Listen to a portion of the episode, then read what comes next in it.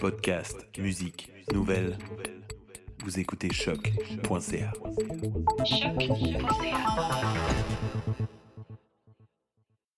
So now that you've had a chance to find out more about their specific practices, we're happy to combine Patil Tchilinguirian's, Aurelio Meza's, and Susan Kite's voices and perspective in a common roundtable.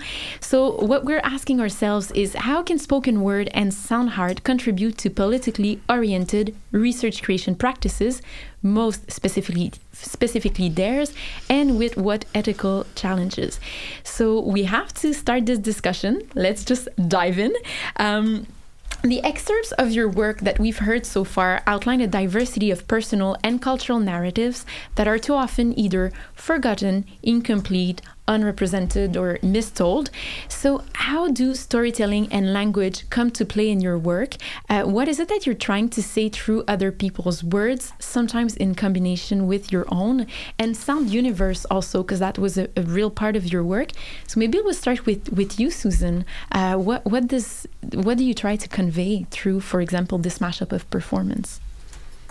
Um, I feel like I try to, um, through this piece, I think it's trying to convey um, I like, I don't know if you said universe of sounds, that what mm. you said? Yeah. Um, a universe of um, content possibilities, of sonic possibilities, and, you know, most importantly, listening possibilities. Um, it doesn't matter um, how you listen to indigenous artists or sound making, um, it just uh, has to happen. you know, and I think that's also true for, you know, the storytelling aspects of my work. A lot of my works are extremely formally formatted, extremely composed, um, and they tell specific narrative stories and specifically confusing truths. Um, and um, in this piece that we just heard, um, I'm specifically trying to undo that and do something slightly more um, improvisatory. Uh, you know, kind of taking taking content that's drained of context and and arranging it into something logical. Mm-hmm. It, it, you, said something interesting, and I don't know does that relate to you, Patil and Aurelio. You said it, it, doesn't matter what they're listening to as much as the fact that they're listening to it, like indigenous performance and music. Is that the point of view that you have towards your own work, or? Um, yes, to a certain extent, but there's another uh, aspect that I'm trying to work on with the sonic thought added to, to my piece, and, and that is actually creating some sort of embodied form of listening activism. Mm um, in order to expose this entered cultural stigma that uh, exists under, underlying uh, underlyingly. So in in this case. Um, yeah, perfect. Sorry. You, we, My your mic microphone was, was, was yeah way too easy. um, yeah, so in this case, sound, spoken word, and music uh, they kind of transgress the unseen, um, and they sort of represent the underrepresented, the underheard, mm. and they give a voice uh, to those you know who are silent or muted, um, and it helps to articulate diff difficult truths otherwise not possible through other mediums. And well, in the case of Poetica Sonora, um, I think that the, the mandate is to rescue as much uh, audio materials as we can because most of the um, audio collections that we've visited have uh, incomplete catalogs. Mm. Um, they do, do not have the uh, appropriate conditions for preservation. So it's uh, more or less a race against time, uh, like how much we can get from these places uh, uh, before it fades away. In your case, is it as much as possible? You, are you trying to get everything that you can? We are yeah. trying to get as much as we can, which yeah. is a lot. so it definitely feels like a, a race. And it, this brings us to uh, the, the next things we were wondering about. Because another important dimension that comes to mind is the ethical and representational challenges um, through what could be qualified as a form of resistance you're putting forward uh, in your practices by making visible alternative narratives. So at some point of your um, research creation processes, you have to grant more or less visibility to certain types of contents, types of or um, ways of approaching the, the truth, uh, as you were, um, Patil and Suzanne were mentioning earlier. So, how do you approach content selection and curation in your work, deciding what is included, exclusive, excluded, made visible, or not? I think Aurelio would be nice yeah, to hear definitely. how Poetica Sonora approaches right. the curation. Yeah. Right, of course. Um, well, as I, as I, as I tell, as I said before, we gather lots of materials that we just the what we find, we uh, we register it. But we're also asking for um, invited curators to select specific uh, works, kinds of, kinds of works. So, for example, um, hip hop, uh, women and hip hop in the U.S.-Mexico border, or uh, women in uh, the poetry slam scene in Mexico City, Mm. and they are Mhm. curated by uh, by women artists who are like uh, uh, very well acquainted with the with the scene that they are working with, and yeah, I mean that's the way we we, we believe that we can. Uh, contribute to, to, to enhance the voices that are being heard there. But even indexing that content to the platform is not neutral in itself, It isn't is, it? And yeah, Yeah. there is this book about algor- algorithms of oppression, which is yeah. I mean, now database is uh, transparent, like uh, ideologically transparent. That's not true. Susan, you're you seem to agree with that, yeah? Yeah, Sophie, Safiya Noble is the, the author of that Yeah. book.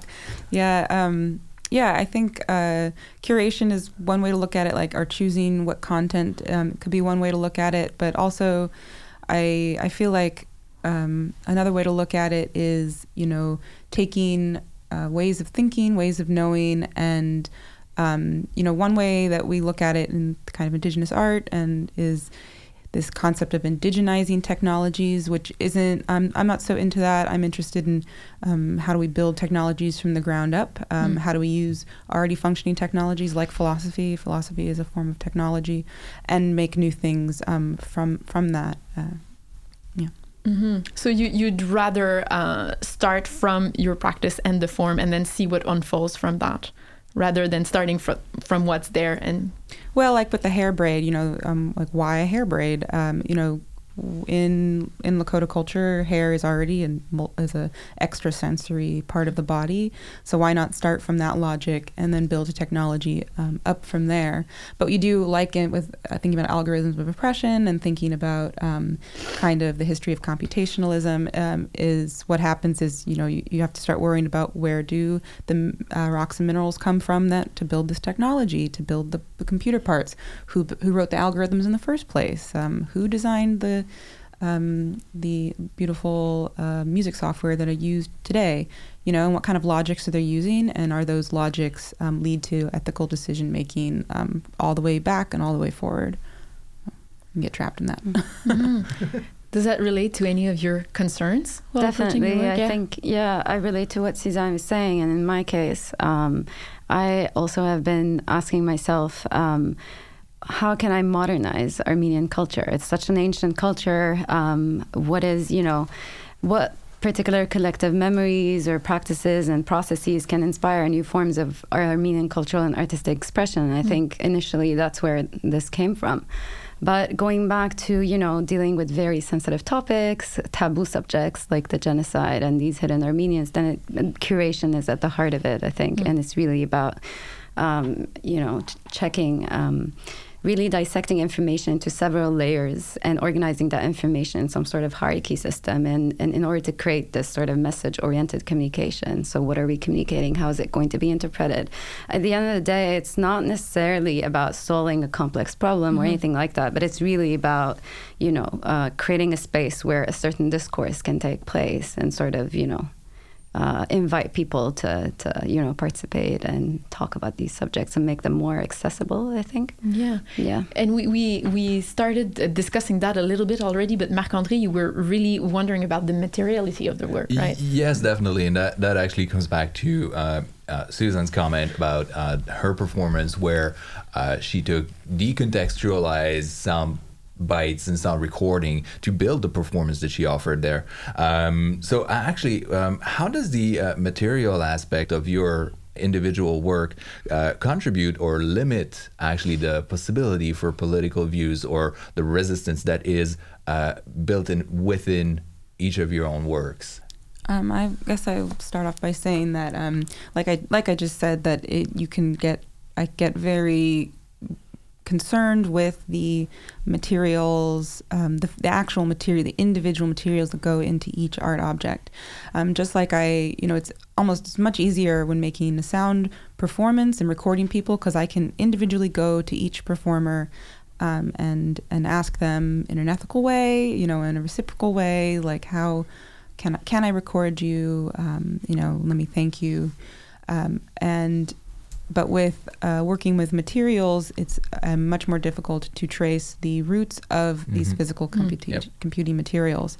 Um, and and so through this work, um, I'm asking very specifically, how do we find, how do we f- make ways so we can um, trace these uh, materials uh, in the real world and you know connect with the people who owned that land, who used to own that land, who have been pushed off of those um, that land, who are being used for their uh, resources, and you know um, apply indigenous methodologies and ethics all the way all the way down to the core. You know, mm-hmm. mm. down to the rocks, as you were down saying to earlier. the rocks. Yes. yeah.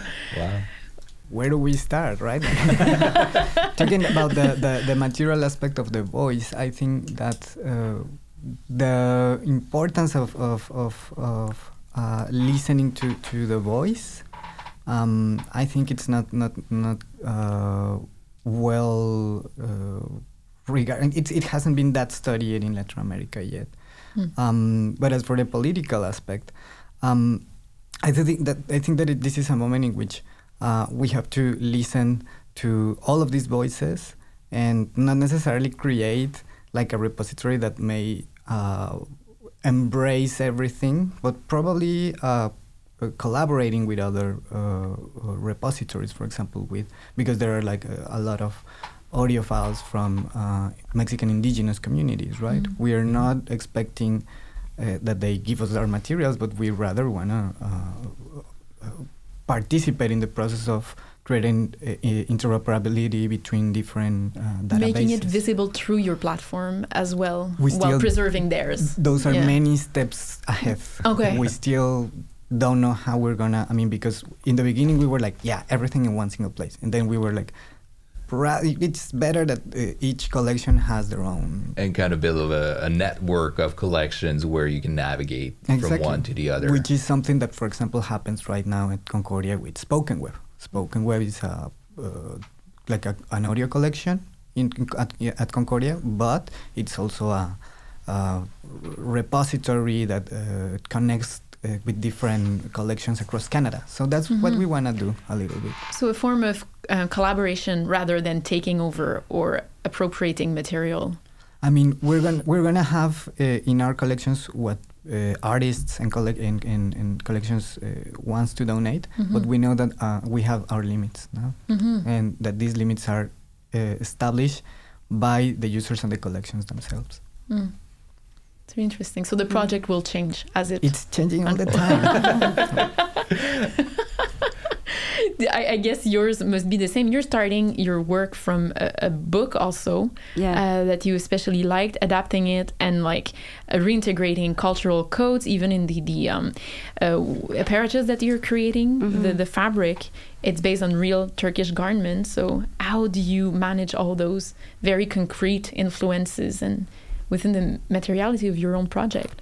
Right. I guess a, you can't just do anything you want. Yeah. Well, like, there's a there's a couple of ideas here, but there's definitely a very strong material aspect to the mm. work. The idea, um, the choice of the material itself, fabric. It's I think I find it quite a political material at the same mm. at the same time because it's a um, it's a material that exists in all cultures and all civilizations, and also a material that can kind of represent these fragmented uh, societies and this notion of you know with the with the wear and tear and the holes that can exist in fabrics and so on and so forth. But um, also with the idea of converted Armenians mm. uh, directly, there ha- there are implications with uh, their garments and what mm-hmm. they're dressed, and that those implications are the fact that uh, women often what I didn't mention earlier was that leftovers in the sword are often women and children. Those are the mm-hmm. survivors of the genocide. And so when they were uh, forcefully converted to Islam, they had to actually uh, wear the hijab. So they had to actually hide their heads, and which is not a specifically Armenian tradition. So in that place, the material aspect kind of, you know, uh, takes on a political mm-hmm. Uh, force with it as well. Um, the other part is that I'm particularly using the felt material, which is also a material that is very common in ancient civilizations. It's not necessarily a material that is only Armenian, not at all. It's something that uh, it's one of the oldest fabrics that we've we've been using, right? And in this case, uh, in Eastern Anatolia, in Persia, all around that area, in Mongolia, there is a practice called the kepenek, as you were mentioning, and that is uh, some sort of cloak tent that uh, shepherds wear. And for me, that was the inspiration point for this wearable um, because I thought it was uh, an interest. It, it gave me this interesting uh, dichotomy between a forcefully, uh, you know, uh, covering yourself, but at the same time, because it's a cloak, but the fact that it's a tent, it gives this safe space, you know, where you know this hidden identity can be negotiated in one way or another. Um, yeah, and uh, there. Furthermore, because I chose kepenek, now I'm in the process of felting my own fabric. So I'm making my own fabric for the wearable. Well, thank you very much for sharing that with us. And I think it's interesting to see that in your specific practices, the material aspect, really concrete, is a huge importance. But also, uh, just when we think about, uh, we were talking about uh, artificial intelligence database, where does the sound come from? How even the computer is made that allows us to uh, work with what we normally consider consider the immaterial voice or sound, uh, still brings brings it back to its material core always. so thank you very much for uh, this roundtable to all Thank of you. you. Thank you.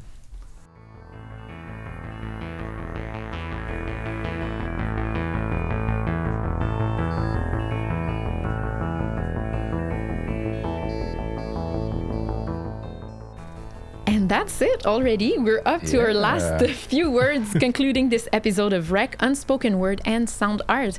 And we invite you to listen to the other episode of the series on choq.ca or on your favorite podcast app.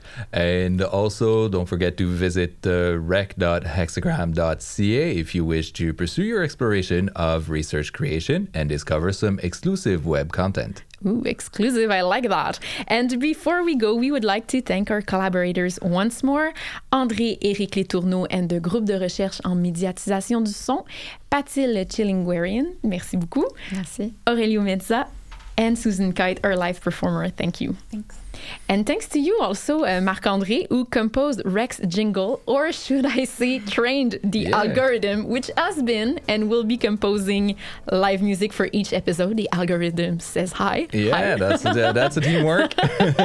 that's a teamwork.